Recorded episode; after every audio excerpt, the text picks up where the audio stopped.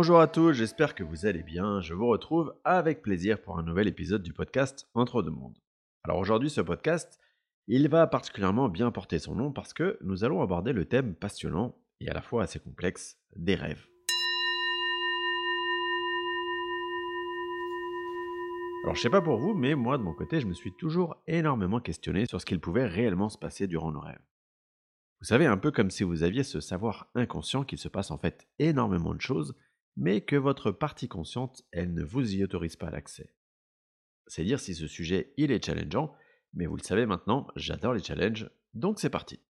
Alors pour bien appréhender ce sujet, je me suis référé à des livres qui m'ont inspiré, et en particulier un livre qui s'appelle Sept parle.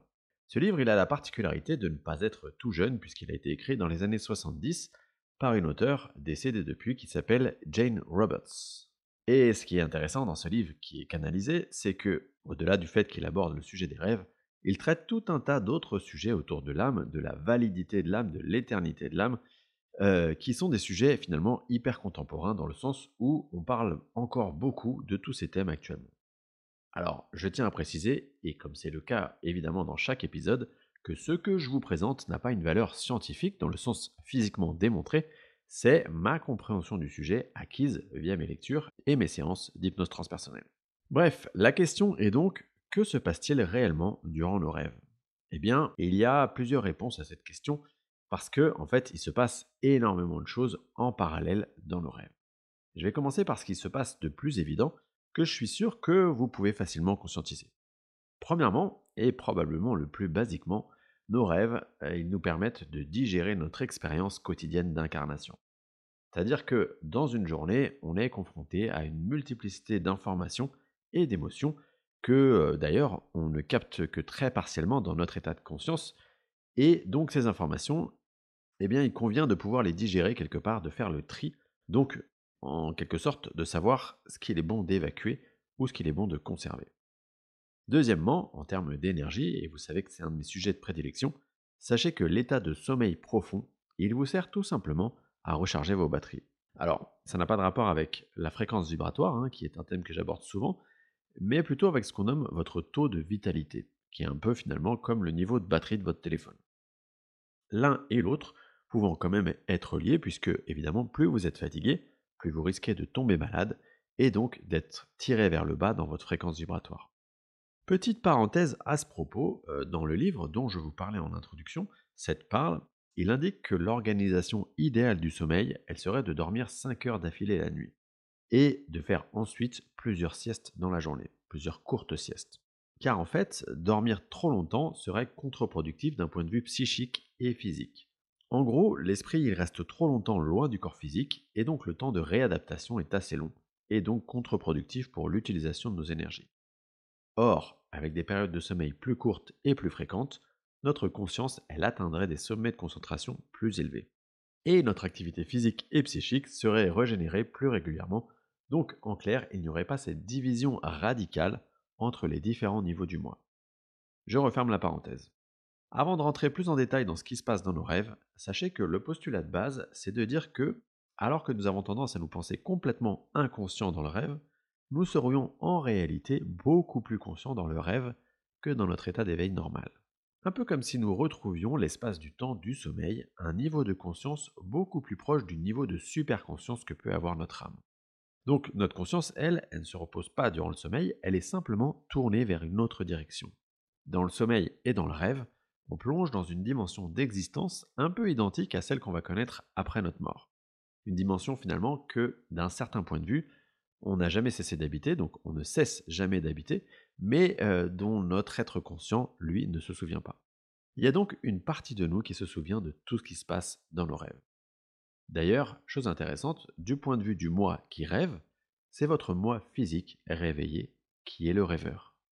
Nous, on a finalement beaucoup de mal à admettre que notre être il est en fait beaucoup plus conscient, beaucoup plus créatif, éveillé quand il dort. Et c'est bien logique parce que toute notre existence sur Terre, elle est faite pour qu'on se concentre sur notre être éveillé et sur les expériences qu'il a programmées. J'en reviens donc à ce qui se passe durant les rêves. Et donc, troisièmement, et c'est là donc où ça commence à être vraiment intéressant, le rêve, il vous sert à communiquer avec les autres êtres du moi. Si vous avez écouté mon épisode 13 sur le sujet de la transincarnation, ou mieux encore que vous avez lu le livre de Sylvain Didlot qui s'appelle Transincarnation, vous savez que vous avez choisi de vous incarner par paquet d'âmes, avec une interaction entre chaque morceau d'âme concerné. Point important, cette division en quelque sorte, elle est fractale, c'est-à-dire que chaque morceau de ce paquet, il est absolument complet. Pour mieux se le représenter, imaginons un exemple. Vous avez choisi de vous incarner en paquet de 8 morceaux d'âme qui vont chacun vivre une expérience dans leur espace-temps respectif. Vous allez donc vivre votre vie incarnée de votre côté, comme les sept autres morceaux de votre âme, et les expériences de chaque morceau, elles vont venir influencer votre expérience dans votre incarnation. Ça revient à dire que parfois certaines capacités, elles vous viennent des apprentissages d'autres morceaux de vous.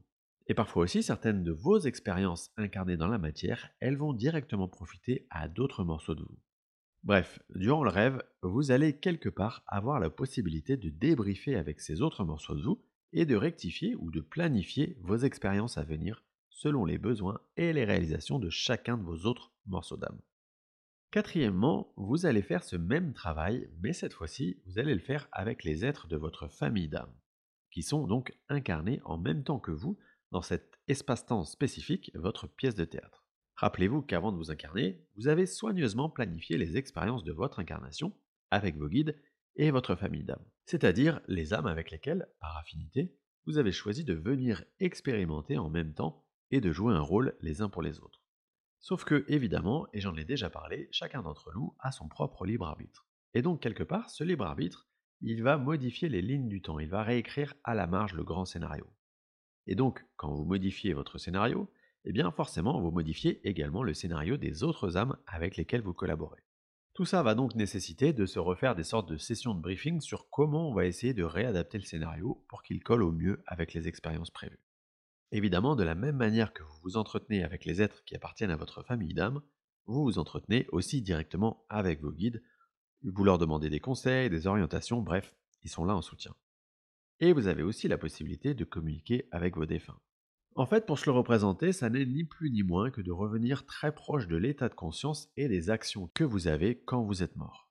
Une question qu'on pourrait se poser au sujet des rêves, c'est euh, pourquoi est-ce que nos rêves, ils n'ont la plupart du temps ni queue ni tête? En tout cas, pourquoi on en a ce souvenir?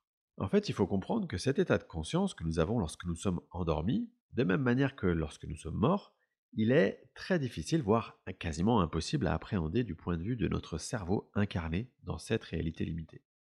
C'est un peu comme si vous essayiez d'expliquer la physique quantique à un enfant de 5 ans. Parfois, cependant, certains rêves sont beaucoup plus lucides, et là, je vais vous parler de deux types de rêves. Premièrement, certains vous présentent des options de lignes du temps possibles dans votre réalité. Un peu comme si on vous confrontait à un futur possible. Et là, l'idée, c'est qu'on vous envoie un message, soit un message d'avertissement, soit de rassurance, pour que vous vous mettiez en action afin que ce scénario se réalise ou pas. Deuxièmement, les songes.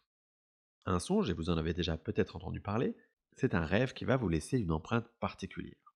Il est souvent l'occasion pour vos proches défunts de vous passer un message, un message qu'ils veulent que votre partie consciente puisse intégrer. Donc clairement, vous allez vous réveiller et le souvenir de ce rêve, il va rester très très très longtemps gravé en vous, comme une sorte d'empreinte indélébile. Nos défunts, ils ont la possibilité de nous envoyer des signes au quotidien, évidemment, mais le truc, c'est que on n'y prête pas forcément attention. Donc, L'idée, c'est que, à travers les rêves, c'est beaucoup plus direct. Si, par exemple, vous avez perdu un proche et que vous interrogez sur comment ça se passe pour lui, alors il est probable qu'il vienne vous répondre en rêve. Le songe, ça peut être aussi une voix empruntée par votre guide pour vous transmettre des messages. Et ce sera notamment le cas des personnes qui sont hyper contrôlantes de manière générale, celles qui ont du mal à écouter leur intuition au quotidien. Voilà, je vais m'arrêter là. Euh, je vous encourage, si le sujet vous intéresse, à approfondir via le livre dont je vous ai parlé, Cette parle de Jane Roberts.